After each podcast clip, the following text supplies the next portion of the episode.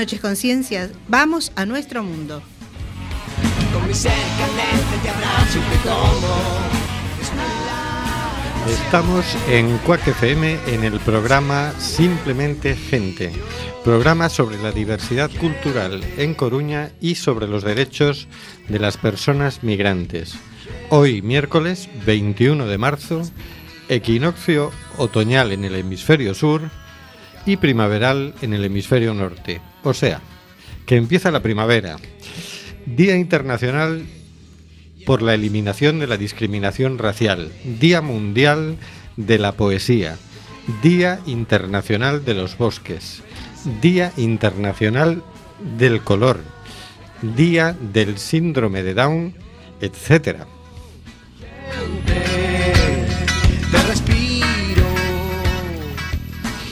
Recuerda, nos puedes enviar tus opiniones y comentarios en directo por WhatsApp al 644-737-303 o por Facebook a Simplemente Gente en Cuac FM. Nos encanta saber que estás ahí.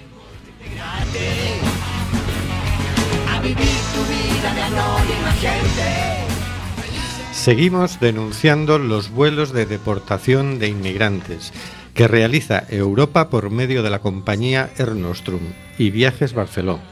No vueles nunca con Air Nostrum.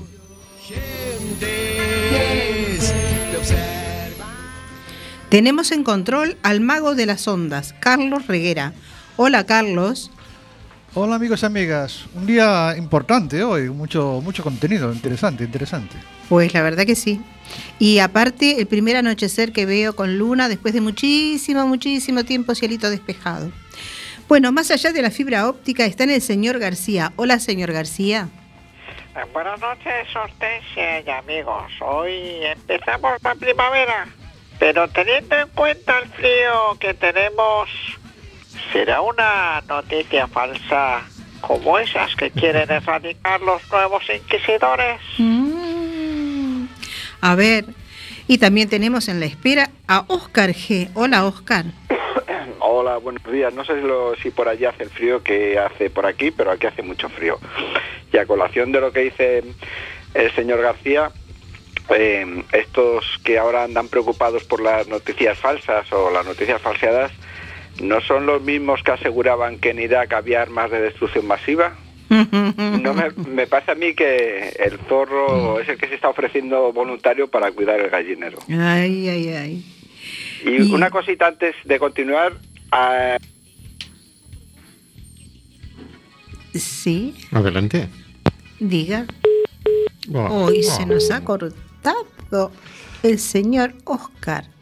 Bueno, mientras avanzamos, porque acá en el estudio José Couso tenemos a Rubén Sánchez. Hola Rubén. Hola Hortensia, buenas noches. Buenas noches. Y a una servidora que hará lo posible para que fluya este amordazado programa número 190. Amordazado porque aunque no lo quiera el Congreso de los Diputados, seguimos amenazados por la ley Mordaza. Estamos en el programa Simplemente Gente, en Cuac FM, despidiéndonos de momento, de momento, del 103.4. Puedes oírnos en www.cuacfm.org, también con la aplicación de Quack desde tu móvil o tablet, y nos puedes enviar mensajes por WhatsApp y también por Facebook a Simplemente Gente en Quack FM.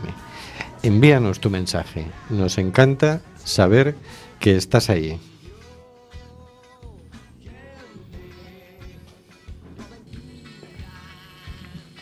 Intentamos conectar con el señor Oscar.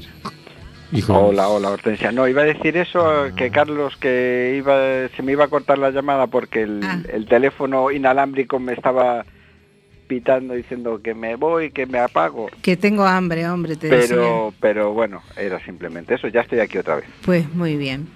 Entonces Muchas seguimos. gracias.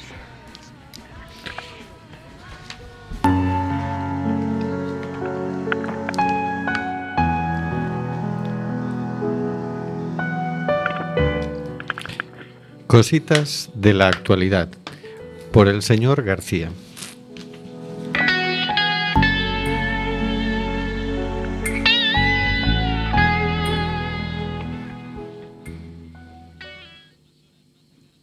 Estos días de tanta movilización en el Estado español queremos traeros otra movilización más, esta vez en Estados Unidos y recogida en las webs de presenza.com y democracynow.org, que nos dicen, Estados Unidos, un millón de, de estudiantes dejan las aulas de más de 3.000 escuelas para protestar contra la violencia con armas de fuego. En un día histórico de acción, más de un millón de estudiantes de más de 3.000 escuelas salieron de sus aulas el miércoles para protestar en contra de la violencia con armas de fuego. Las protestas se produjeron en todos los 50 estados, así como en el extranjero.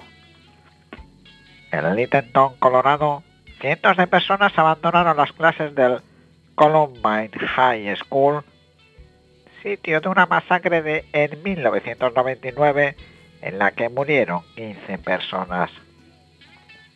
En Madison, Wisconsin, miles de estudiantes salieron y marcharon en el edificio del Capitolio donde inundaron la rotonda y corearon ¡Queremos a Walker! Afuera de la oficina del gobernador republicano Scott Walker, que se ha resistido a los reclamos para el control de armas. En Washington, Distrito Central, los manifestantes colocaron 14.000 zapatos en los jardines del Capitolio de Estados Unidos. Un par por cada uno de los aproximadamente 7.000 niños que han muerto por heri- heridas de bala desde la masacre de la escuela de Sandy Hook en 2012. En la explanada, naci- en la nacional National Mall, cientos de estudiantes del distrito protestaron frente a la Casa Blanca. Dando la espalda al edificio, se sentaron en silencio durante 17 minutos. Un minuto por cada una de las personas que murieron en la escuela secundaria Marjorie Stoneman Douglas, en Florida, hace un mes.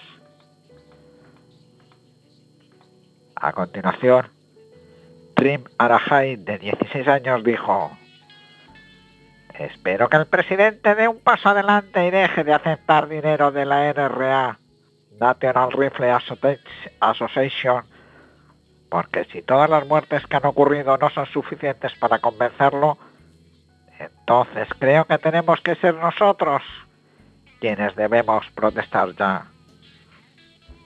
Y también Simon Hicks, de 17, dijo, si se protege tanto a las armas, pero no se tiene el mismo respeto por las personas que van a crear el futuro de tu país, entonces estamos en problemas.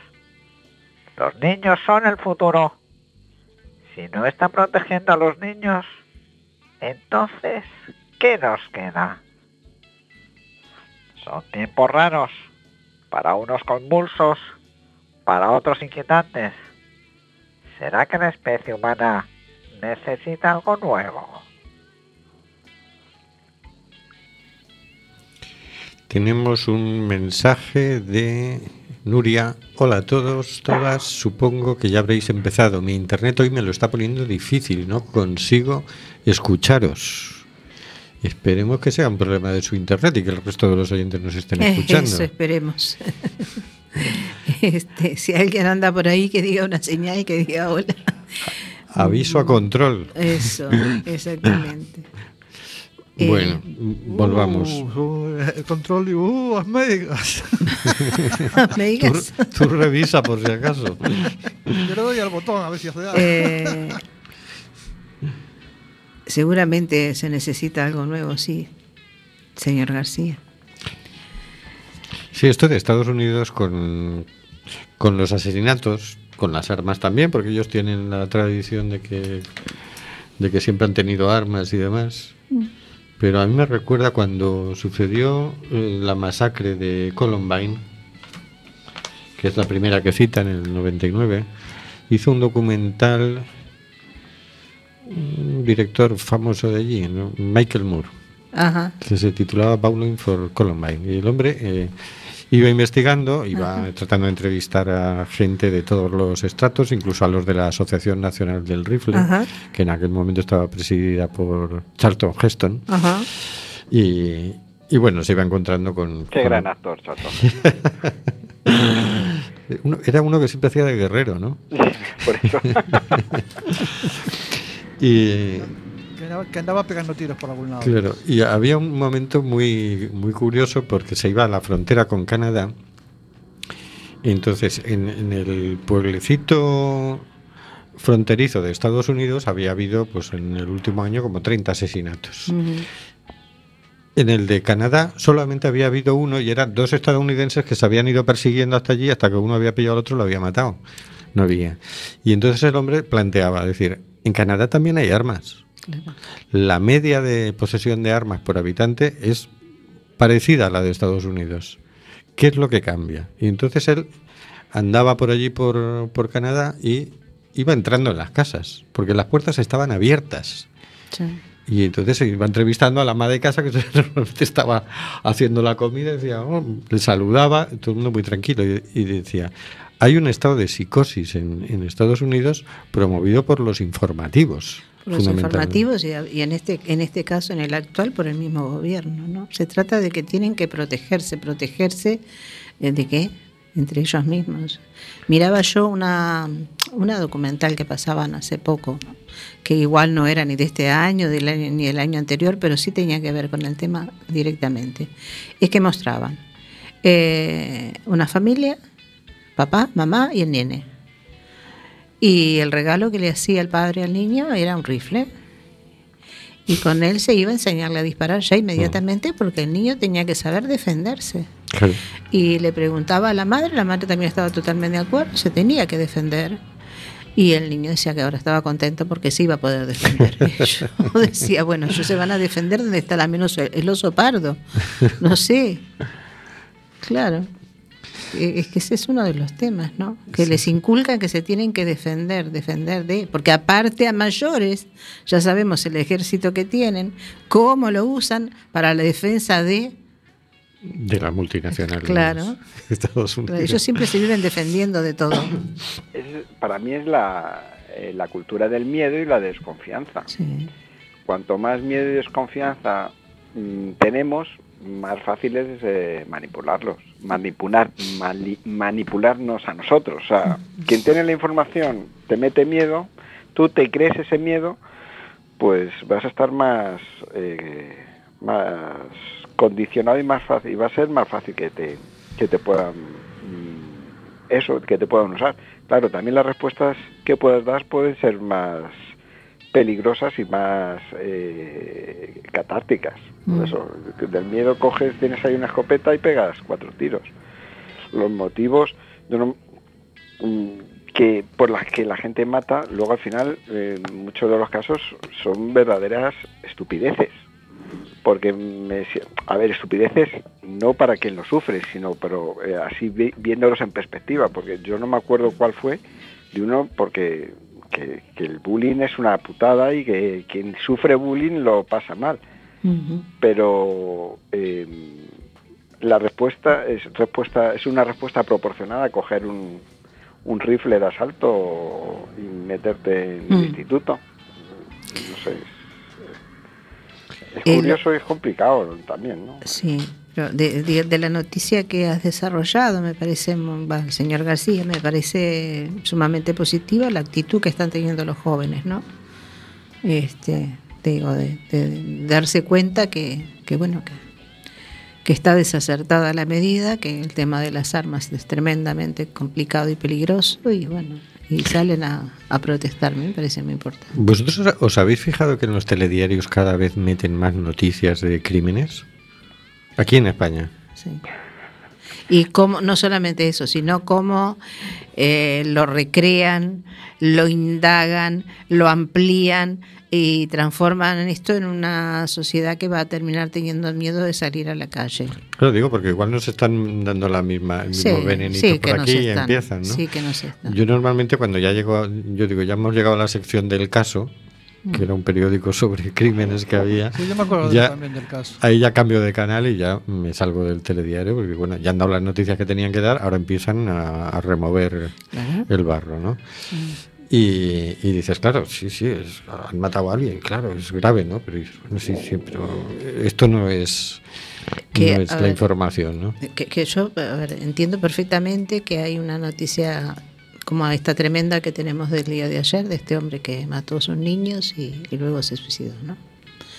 Pero hoy ya estaban indagando un montón de detalles que no venían a cuento con la noticia en sí, ¿no? Sí, sí.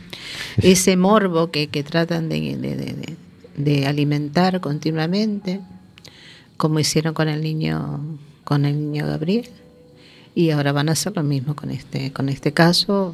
El de hoy. Sí, Pero bueno, sí. no lo me niego a comentarlo.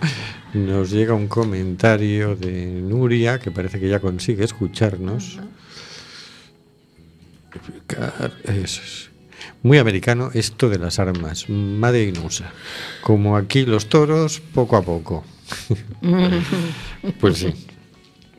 Hombre, pues sí, es una opción. Aquí poco a poco los toros van pasando a ser algo anecdótico. Pues esperemos que, por lo que decía Hortensia, la movilización de los jóvenes, eh, pues que vaya siendo poco a poco la, eh, marginalidad de, usar armas de, forma cotidiana. Es que, a ver, yo siempre, a ver, soy una persona que siempre he estado mirando para Estados Unidos por diferentes, por diferentes motivos, algunos muy personales. Y entonces eh, siempre me planteo, ¿qué hace este pueblo? ¿Por qué lo llevan de la nariz como lo llevan? ¿Por qué no se rebelan de una buena vez? ¿Por qué no? Pero luego, claro, uno se pone a mirar más que nada las documentales, porque ya las películas generalmente, salvo alguna cosa especial, no lo miro. Pero claro, te muestran lo que te muestran, la gente como vive, eh, le meten mil cosas en la cabeza, eh, totalmente retrógradas, parece que, que, no sé, y después me hablan de la, de la primera democracia del mundo. ¿La primera qué? Digo yo, ¿la primera qué? Pero bueno, sí, claro, la primera democracia del mundo, pues no sé yo cómo Pero eso viene es el como, tema. como lo de que la tiene más grande, la, la democracia, ¿no? Sí, que, que ahora ya es China. ¿no? Sí. La que tiene la más grande democracia. Sí, sí, bueno, sí, democracia, economía, porque al final O sea, claro. dicen, dicen democracia, pero en realidad quieren decir economía, ¿no? Pero bueno. En fin. Entonces, Pues vamos a escuchar las crónicas de un tiempo raro de asfalto. ah, muy acertado.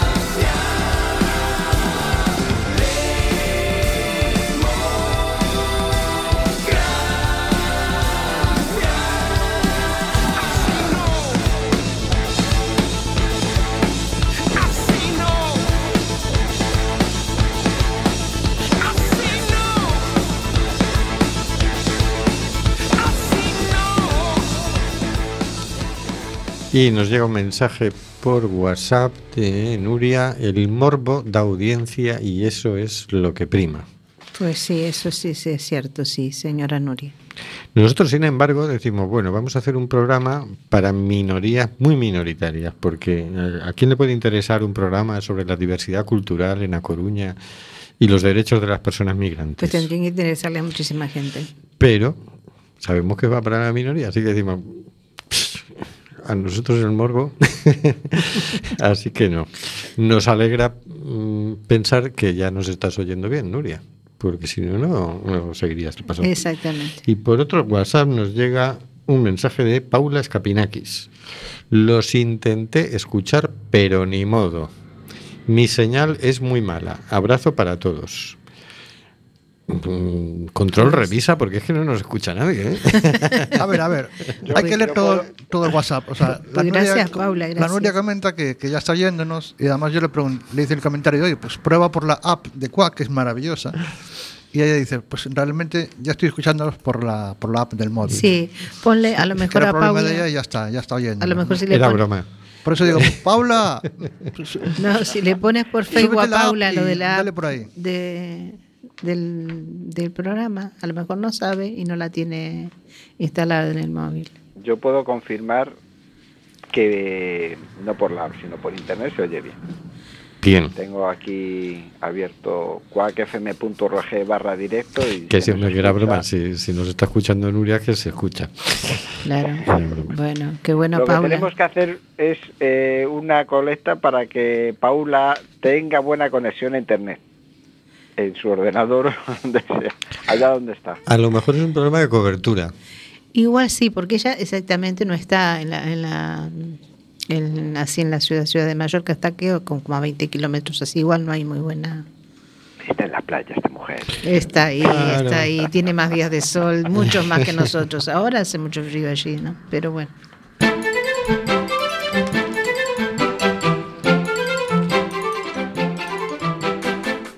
Otras cositas de la actualidad, por Hortensia Rossi. ¿Y Rubén Sánchez?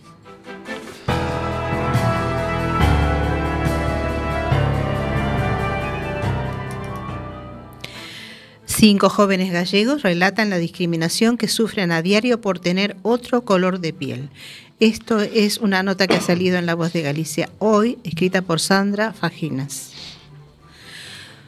Y dice así, su relato estremece. Llevan en Galicia muchos años, se han integrado perfectamente, pero no dejan de observar y sufrir discriminación.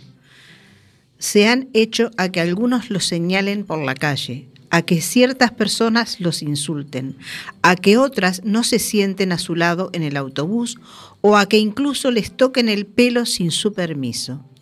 Han sufrido un rechazo directo y otro más sutil que quieren denunciar para que termine cuanto antes por el bien de las generaciones futuras. Es el caso de Samba, que llegó de Senegal hace seis años. Está estudiando FP y constata que es habitual que le llamen negro de forma despectiva. Samba, Senegal, 23 años. Negro de mierda, vete a tu país. Al igual que sus colegas, Samba asegura que para él ser de raza negra es un orgullo, pero se ha acostumbrado a contener su rabia, a pasar cuando sobre todo en el fútbol le insultan. Yo en Senegal no sabía que existía eso de negro, blanco, moreno, amarillo. Aquí, en cambio, estoy descubriendo todo un arco iris. No quiero meterme en problemas, así que intento no enfrentarme cuando jugando me dicen negro de mierda, negro mal parido, vete a tu país. Procuro aguantar y si alguna vez pedí aclaraciones siempre me contestan lo mismo, que es una broma, pero la impotencia se va quedando ahí. Esa misma rabia contenida llevó a Amdi, otro senegalés de 18 años que vive aquí desde hace 12, a reventar interiormente por los frecuentes desprecios a los que se vio sometido cuando era niño. Pues así estamos, aquí en La Coruña. Aquí en Coruña. Esto tan pequeñito. ¿Quién Y- lo diría, verdad? ¿Quién lo Porque- diría? Exactamente. Porque en general la gente suele ser bastante prudentita y se suele callar estas cosas, ¿no? Pero claro, siempre te tienes que encontrar con algún... Te encuentras con algo. Yo me encontré con unas miradas que me molestaron muchísimo el otro día durante la marcha en la que acompañamos a, A los senegaleses, a los sí. Cuando veníamos desde María Pita por la Marina, que estaba toda esta gente allí, bueno, comiendo, bebiendo algo, este, en las terrazas. eh, como yo soy curiosa, siempre miro estos detalles de mirar a la gente a ver cómo reaccionaba. Y había muchísima gente que estaba muy fastidiada. Se notaba en su expresión osca, su mirada como despectiva. Este, o sea que no, realmente, lamentablemente no me extraña, ¿no? No he tenido oportunidad de presenciar esta, estas cosas, pero estos chicos sí, seguramente la han pasado este, y la están pasando mal. Y igual habrá que hacer algún tipo de campaña en los barrios. Pues no sé. Eh, Es, es curioso lo que leéis porque eh, dos apuntes. Uno, en la noticia le hemos puesto en Facebook, el- lo primero que aparece eh, que dice, un profesor le, me preguntó, eh, pero los negros soléis llegar a este curso. Cuando he leído yo eso, Sí. digo, ya de- desde supuestamente sitios donde tienes que tener un poquito más de, de cabeza, también tienes unos prejuicios bastante considerables. Esto sí. que me comentáis, yo me acuerdo, de hace años yo peinaba melena, y esto- en mi época estudiantil. ¿Peinaba qué? Melena, peinaba yo, peinaba Pe- melena. Peinaba melena. Bueno. Estoy haciendo un esfuerzo de imaginación. Y yo. Tú me has conocido con melena, Rubén, no es tanto, es de, de- de recordar. Bueno, a ver, que me, que me despisto. Eh, cuando yo iba al instituto tenía un compañero de Guinea, Guinea Ecuatorial, o sea, negro, como, como el, yo creo que el 99% de los guineanos. Este chaval jugaba fútbol, jugaba fútbol en equipos de, de regional preferente, tal, y me comentaba pues lo mismo que han, comentan en la noticia, ¿no? Que a él, claro, estamos hablando de hace más de 20 años, Ujú. o sea que ya los negros o los eh, sudamericanos eran escasos, no, no había tantos como hay ahora. Pues en, los, en Madrid y en los alrededores de Madrid, este chaval me contaba que las grandes barbaridades que le decían, incluso que, mm, bueno, sí, que casi le llegaban a amenazar y a, y a pegar en pleno partido simplemente por ser negro. Sí. Tú, joder, 20 años y, y parece que no que aún, que aún seguimos ahí atascados, ¿no? Estamos en un bucle. Pues yo me temo que atascado no estamos, que ha ido recrudeciéndose igual por la cantidad de, de inmigrantes que han ido llegando a lo largo de estos años. No sé, no es una excusa, ¿eh? No, no, no.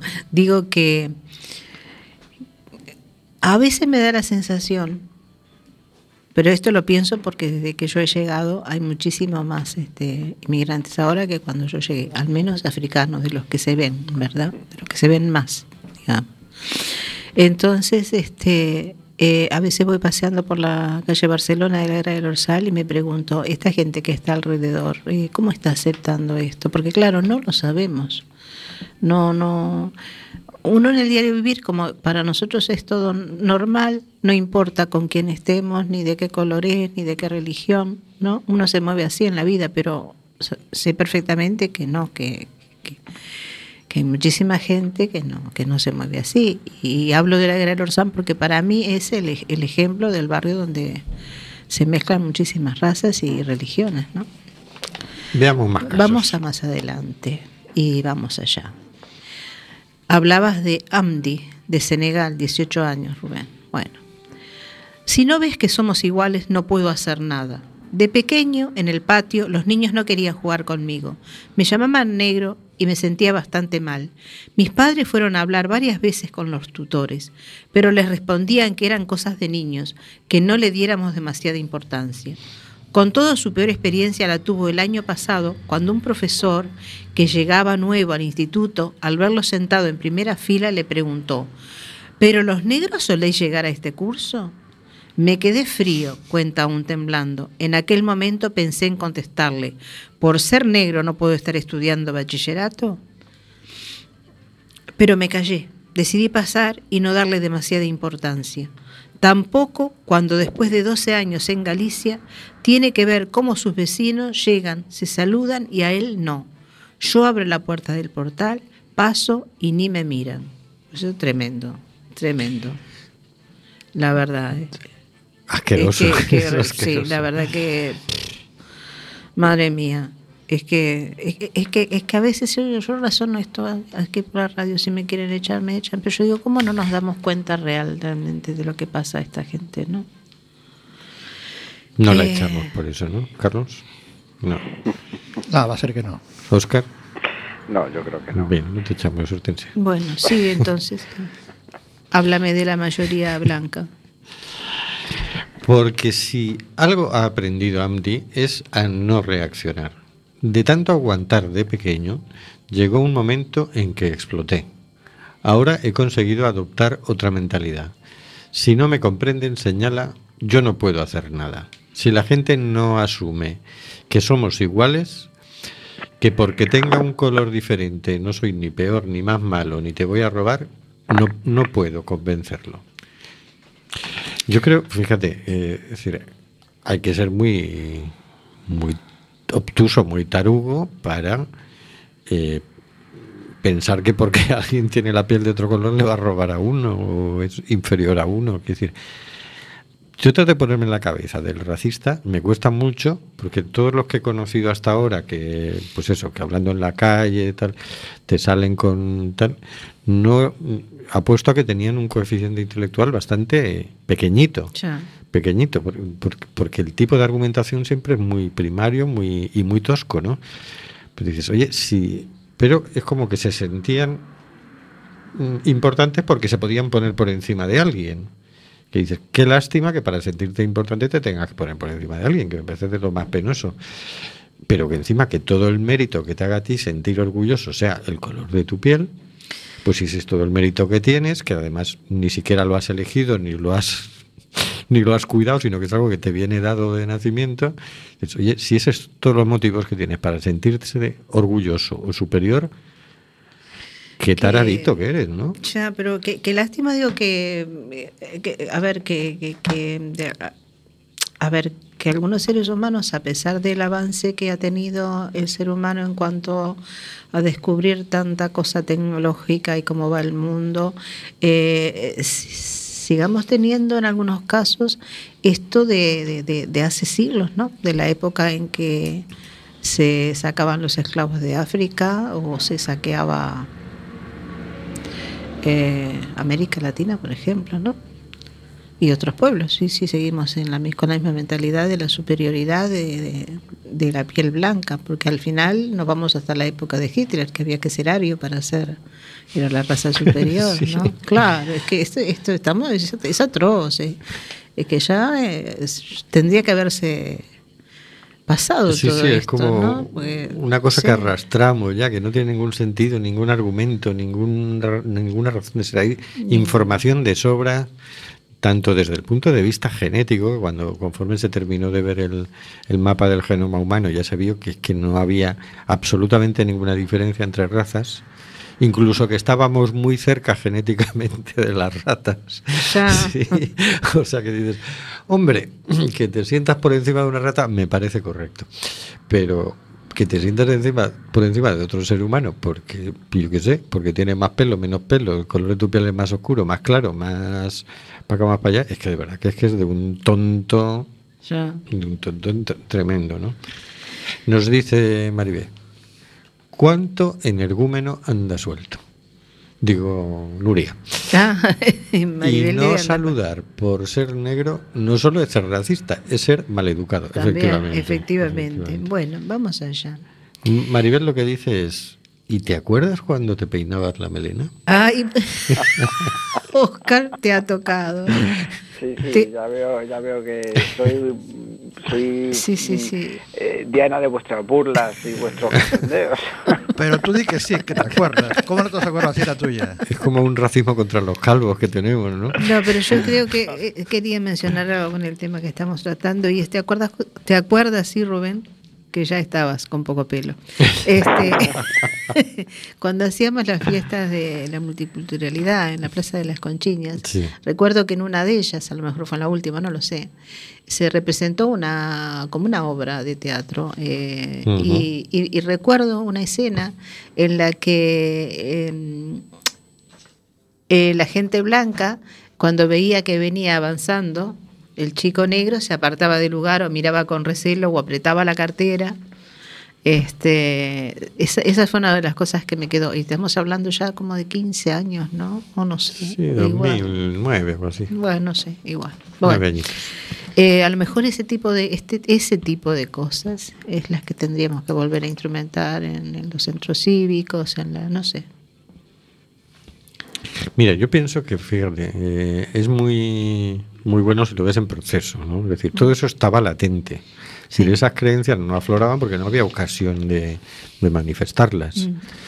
Entonces, claro, conforme va apareciendo gente, inmigrantes de distintas razas, eh, lo primero que les viene a la cabeza a algunos son esas cosas. Conforme, Yo creo que conforme las dicen, algunos deben sentirse a sí mismos un poco raros. Porque a mí siempre que me ha venido alguno de estos a hablar, mm, han empezado el discurso diciendo, yo no soy racista, pero...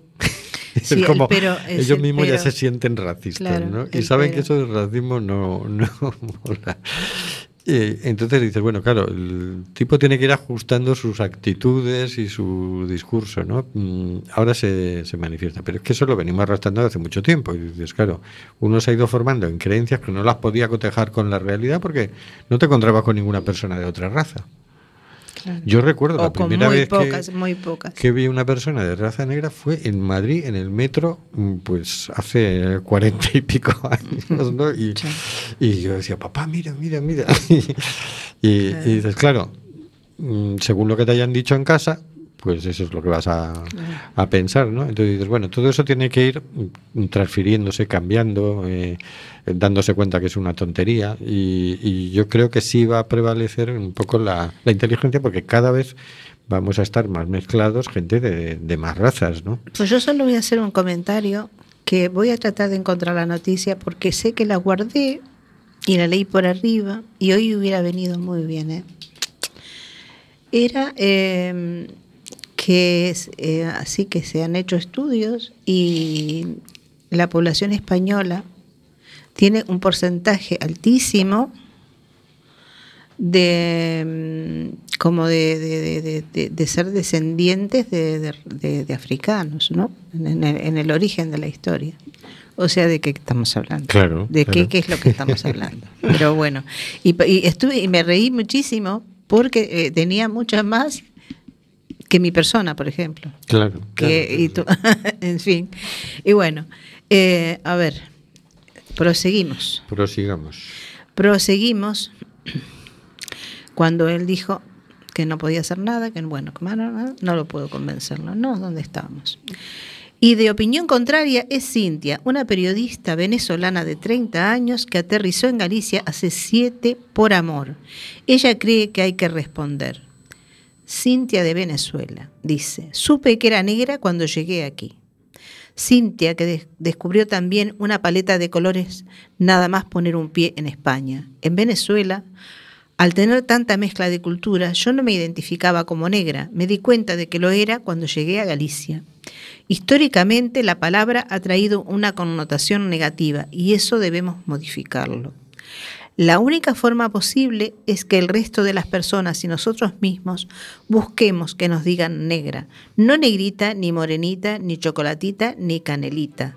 Yo quiero que me llames negra, porque estoy orgullosa de serlo, se reafirma, aunque reconoce que ha sufrido el abuso de la discriminación.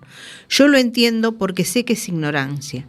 Si alguien no tiene mucha cultura, le resultamos exóticos y eso debe cambiar. Si nosotros nos sentimos mal, no podemos permitir que las siguientes generaciones estén igual. Hay que decir basta. ¿Cómo? Yo, por ejemplo, no acepto que me toquen el cabello porque sí, es mi pelo. Y si tú no tienes esa conciencia, si tú no te has cultivado a ti mismo para saber que hay otras tonalidades de piel u otras texturas de cabello, es tu problema, tendrás que educarte, pero no invadas mi espacio, responde. ¿Qué tal? Muchas veces me siento sexualizada, explica, y eso ha afectado de alguna manera a mi comportamiento. Cuando ven a una mujer negra por la calle es como si fuera exótica, supersexual, así que eso me influyó. Empecé a usar ropa suelta para no verme tan voluptuosa. Pero llegó un momento en que dije, no, es mi cuerpo. Y si me gusto con una falda corta o con algo más ajustado, ¿por qué no voy a llevarlo? Por si fuera poco, Cintia también ha tenido que afrontar otras situaciones desagradables. Estaba mirando mi vestido de novia con mi suegra y cuando le preguntamos cuánto costaba, una dependiente miró para mí y me soltó. Es demasiado caro. Evidentemente. Si ella es negra, no tiene dinero para ponerse eso. No tiene por qué ponerse ese objeto tan precioso como un vestido de novia blanco. ¿Te imaginas? Madre mía. Este tema me va a sacar, ¿eh? Nos- pues espérate que ahora verás. Nos dice Nuria, yo conozco una persona que la primera vez que durmió un negro en su casa, miró luego las sábanas. ¿Sabéis por qué? Sí, me imagino. A ver si quedaron negras. A ver si lo habían detenido. si Madre mía. Ayer me mandó un WhatsApp mm, nuestra compañera Josie Atillo, que la entrevistamos en el programa este Sí, que hicimos Josie, de, el de la Día de la Mujer. ¿no? Ujú. Y mandó una foto de afrogalegas que dice, no me llames negrita. Las mujeres negras nos reconocemos como negras y nos sentimos orgullosas de serlo. No me llames negrita, llámame negra. Exactamente. Bueno, la verdad es Pues que... yo quiero hacer un comentario porque es una de las cosas que suceden en mi país de origen este, y, y que me molesta muchísimo. Pues allí no se le puede decir más negro a las personas porque se considera que es un insulto. Sí. Sí. Y no es un apodo Eh, no, muy no, no, pero allí. espera, espera, espera, espera. Hace unos, eh, a ver, ¿cuántos años tengo? Ay, ¿cuántos años? Qué horrible. En fin. 27. Cu- No, no, no, 45. 25. A ver, de 45 años para atrás, digamos, hubo una época en que empezábamos a pregonar este, eh, que ya basta de decir morenos. Si son negros, son negros. Y Mm. vamos a decir negros. Y ellos no se tienen que ofender por decirles negros, porque en Uruguay, igual que acá, el negro de tal o el negro aquel o el negro sucio, ¿no? A pesar de que allí este, de toda la vida se convivió con gente negra, ¿no? Que yo digo ya no son tan negros, son marrones, son marrones ¿por qué? Porque ah, claro, porque porque hace muchísimos años que, que los negros y negras han tenido sus parejas de, de- de gente de, de piel blanca o más clara o mestiza. Eh, Allí el entrevero es muy común. Bueno, como lo que decía esta chica de Venezuela, ¿no? Pero bueno, se les decía morenos. Y empezamos a tener una lucha, en realidad, esa generación, ¿no? Como la mía, a decir, no, son negros y no es un insulto, es que son negros. Claro, punto. claro. Pero resulta que hace unos años, no sé si cuatro o así, pues ahora hay una ley que no se puede, que negro es un insulto. Y tenemos un cantante, pero muy querido y muy famoso en Uruguay, que lo identificamos como, como el negro Rada. Rada es su apellido. Y yo no me imagino decirle de otra manera. Se llama Rubén, por cierto. Pero yo no me imagino decirle, no, ay, pero ¿de quién es el tema? ¿De Negro Rada? ¿No es que es de Negro Rada? Pues sí. Este, y ¿Y la, y la justicia allí está como aquí? Porque te veo en la cárcel, ¿eh? te veo llevando bocatas de chorizo a la cárcel allí cuando Mm, pises de- Igual, igual que Bal- Baltonic y, Pues- y el otro, este rapero, te veo yo allí. en la igual cárcel. sabes que no, igual tengo unas en la manga en ese sentido. Pero bueno, qué barbaridad. A ver, si hay gente que obtiene títulos universitarios y máster y todo esto, uno también a veces tiene unas en la manga para ciertas situaciones. Ujú. Hmm, A ver, Hmm. ¿qué O sea, tal? o sea, que tú, tú llevarías la lima en el bocadillo. Exactamente, Ya preparado. exactamente, Carlos. Tú me has interpretado bien. Bueno, lamentablemente nos estamos riendo, pero es que mm, Es que el tema es duro, eh, es que es- esto, es- esto está pasando acá, al lado nuestro, con la gente con la que cruzamos la mirada todos los días, eh, con la gente con la que a veces compartimos reuniones y compartimos la marcha el otro día. Que yo realmente eh, me emocioné mucho, ¿sabes? Cuando es la primera vez que los veo, los veo en la calle y, y lamenté muchísimo que el motivo por el cual hizo que, que se manifestaran, pero me emocioné muchísimo. Hortensia se refiere a que el otro día eh, la comunidad senegalesa, a través de su organización África Universal y Domu África, convocó una manifestación para protestar por el acoso policial a, a los vendedores ambulantes. Entonces, pues bueno, fue convocada, como quien dice, de la noche a la mañana, con apenas dos días de, de margen, y salimos en manifestación, pues unas 200 personas, calculo que seríamos, ¿no? Y mm, había muchos mm, senegaleses, claro. Entonces, claro, era muy, muy espectacular, ¿no? Sí. Además, yo recuerdo que llegaron al punto de concentración y venían pues como ciento y pico y venían cantando, una canción que no sabemos lo que quería decir, no. pero que era eh, Pero muy bonito verlos Sí, llegar la verdad cantando, que sí. ¿no? Pienso que era, no sé si sería un rezo o algo, pero supongo que era alusivo a, a- a lo que hacía que se encontraran allí. No sé por qué me daba la sensación a mí, pero no sé, ¿no? bueno, y, y- y hablando de Senegal, tenemos acá un testimonio de Libás, Senegal de 25 años. Si hay un sitio libre a mi lado en el autobús, nadie se sienta, nos cuenta. Libás es senegalés. Llegó a Galicia hace siete años. Estudia un FP y se siente muy integrado, a pesar de ese rechazo que él dice sufrir indirectamente. Cuando espero el autobús en cualquier parada, las señoras se agarran el bolso automáticamente. Y si hay un sitio libre a mi lado, nadie se sienta. Ni de coña, vamos, te das cuenta, ni de coña. Nada más gallego que ese, que ese dicho. Pero quizás una de las señales más evidentes de ese racismo, que para algunos pasa desapercibido, es que te pidan explicaciones sobre tu origen. Así lo siente Alexa, de 15 años, que llegó cuando tenía solo tres de la República Dominicana.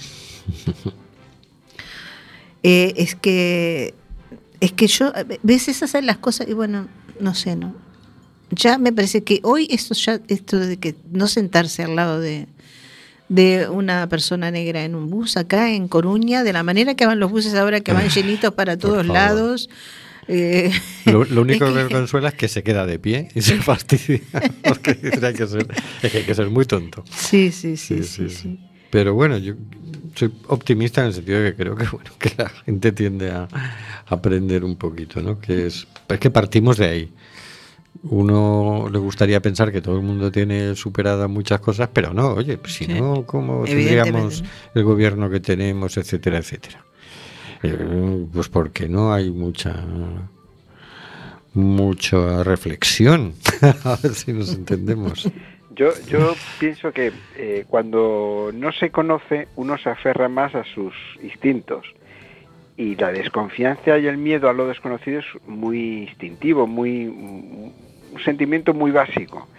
Y cuando no conoces, pues te aferras más. Y cuando no conoces y es algo, o sea, mm, totalmente ajeno a tu paisaje, como es alguien de una raza diferente o de un aspecto diferente, ya no hace falta que sea un negro, sino mm, también yo creo que muchas de estas eh, situaciones, un perro flauta, los llamados perros flautas de su época, una persona que vaya así con un aspecto alternativo, con rastas y tal, aunque sea blanca, también va a causar, no los mismos, pero va a, eh, va a causar ciertos recelos. sí Eh, entonces es porque la persona recelosa se aferra más, o sea, se aferra eh, a- eh, ante esa situación nueva a sus instintos más básicos. Yo creo que en ese sentido que es importante es que todos de vez en cuando digamos, a ver, ¿y cuáles son mis prejuicios? Y si nos preguntamos, ¿y por qué tengo estos prejuicios? ¿Y me sirven de algo tener estos prejuicios? Y si me están causando úlcera o malestar, mm, ¿puedo sacarlos, eh, o sea, quitármelos de encima o aliviarlos o limpiarlos un poquito o hacerlo más pequeñito? Yo creo que eso eh, es un- una pequeña reflexión que todos nos... Porque todos... Yo también tengo prejuicios. O sea, eh, no los voy a tener con un negro, pero sí con una persona que unas que por su aspecto, por su o por su forma de andar me recuerde a alguien que me ha pasado algo mal. O sea, eso lo, lo tengo claro. El, prejuicio lo tenemos ahí todos, todos tenemos nuestros prejuicios, pero conviene conocerlos para que no sean, no hagamos las cosas en base al prejuicio, sino en base a lo que queramos hacer, lo que, la dirección que queremos tomar. ¿no? Y Sí, tienes mucha razón, Oscar. La verdad que sí, todos tenemos, sí. Este, estaba pensando yo que mm, cuando tú dijiste lo de, mm, lo de las personas con rastas y los perroflautas y todo esto, y pensando en que igual muchos africanos que llegan a Galicia o a cualquier parte de España o a cualquier parte de Europa, eh, por ejemplo, dominan en muchos casos muy bien eh, el inglés y los presidentes que ha tenido España, por ejemplo, no, en fin. Y, y un perro flauta seguramente habla muy bien el inglés.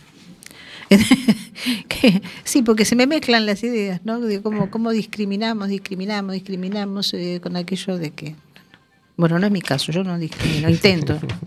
Bueno, Eh, antes de que se me pase, el otro día estuve eh, viendo por YouTube una entrevista a una de nuestras oyentes, a Maribel Noé. Ah, Era una entrevista que le hacían en Canal Taronja. Y la verdad es que quedé asombrado. O sea, Maribel tiene una trayectoria de, de activismo ah, impresionante. tremenda e impresionante. Y la sensación que me iba produciendo a mí con la entrevista cuando acabé, tenía la sensación de que no me cabía el corazón en el pecho. Hombre. No solo quedé admirado de, la, de su capacidad intelectual, que es tremenda, sino además de su capacidad humana, de lo bien integrada que tenía mm, su, su militancia, su, su vida personal con su militancia social. Qué bien. Que esto es una cosa que nos, nos cuesta mucho a la mayor parte de los activistas, Sí. ¿no? que se nos crean dicotomías y, Claro. y problemas. ¿no? Qué bien, eh, qué nivelón Qué bien que le podamos hacer una entrevista un día de estos a Maribel, ¿no? A eso iba, Ma- Ah. mm, Maribel. o sea, estáis lanzando un órdago en directo, ella que nos está escuchando se está diciendo, pero pero esto es una encerrona, Ay. una propuesta de entrevista en directo. Exacto, Maribel, que te queremos entrevistar, queremos saber en qué andas ahora. Que seguro que andas metida en algún lío Y interesante. Sí, porque, a ver, Así que bueno, no quería que se me escapara porque dice, Pues pero, ver, bien, Rubén. tenemos un Pues muy bien. nivelón en nuestra audiencia que será bien. minoritaria, pero joder, Pero de calidad. madre mía, pero qué calidad. vergüenza me da a mí, ¿eh? Somos Minority Report. qué, qué bueno. Vámonos. Ya, ya contesta Maribel. Corriendo La estamos, a- la la estamos agenda. ruborizando. Vale. Nos dice por Facebook. Bueno, seguimos. Vamos corriendo a la agenda. Ah, corriendo la agenda. A ver, espera. Pues nada. eh, hoy estaba buenísima la, la, la, la Janception, porque hoy había una cantante cubana, no recuerdo el nombre, me va- bueno, no la tenemos acá. Eh, creo que hoy había una cantante cubana, me pareció. ¿eh? Bueno, igual no era hoy. Bueno, miércoles 21 a las 20, de, de- miércoles 21 a las 22 y 45 en el Pad o Alfayate, en calle San Juan 7, especial Día Internacional de la Poesía. Y el sábado 24, o sea, el sábado que viene, de 8 de la tarde a 11 de la noche, en el Centro Social A Comuna, que está en la calle Vereda del Polvorín número 7, degustación intercultural solidaria. Degusta comidas de Nigeria, Siria, Marruecos, Galicia, Uruguay y Senegal. Precio sugerido 8 euros. Es decir, si 8 euros es mucho, no te cortes y tú ves que por 6 también. Reserva previa antes del jueves 22 a las 2, es decir, de mañana. Es importante la reserva previa porque así saben cuánta comida tienen que comprar según cuánta gente vayamos a ir, ¿no? En el teléfono, apuntar todos, 698 163 742 y hay opción de menú vegano. Organiza SOS Racismo Galicia. Y mm, dice Maribel, hoy he hecho, dice, bueno, me hacéis mm, ruborizar. Ya sabéis, a vuestra disposición. Hoy he hecho un escrito sobre el mundo al revés, es decir, lo del secuestro del Open Arms y el racismo. Ah, qué bueno. Envíanoslo, mm, que le vamos a dar vemos. difusión. Y voy a hacer un recordatorio para la gente que el teléfono no le ha quedado bien, porque a veces cuando pasan por la radio un teléfono no nos queda, entrar a la página de Sos Racismo eh, Galicia, eh, en Facebook y ahí tienen eh, el detalle de, de lo de este próximo sábado. y ya eh, iremos a la carga con, con lo del barco de Open Arms. la Sí, que no es que nos hayamos olvidado ni nada de esto. Los hemos llamado, pero estaban en Roma. La portavoz estaba en Roma, entonces era más complicado para establecer la, comunicación para el día de hoy. Bueno, pues habrá que irse despidiendo, ¿no? Pues sí. Bueno, yo me despido ahora porque si no no nos da el tiempo. Buenas noches a todos. A la radio escuchas, a los Facebook escuchas, a los internet escuchas, a todos. Está muriendo gente en el Mediterráneo. Nosotros hacemos este programa. ¿Qué vas a hacer tú?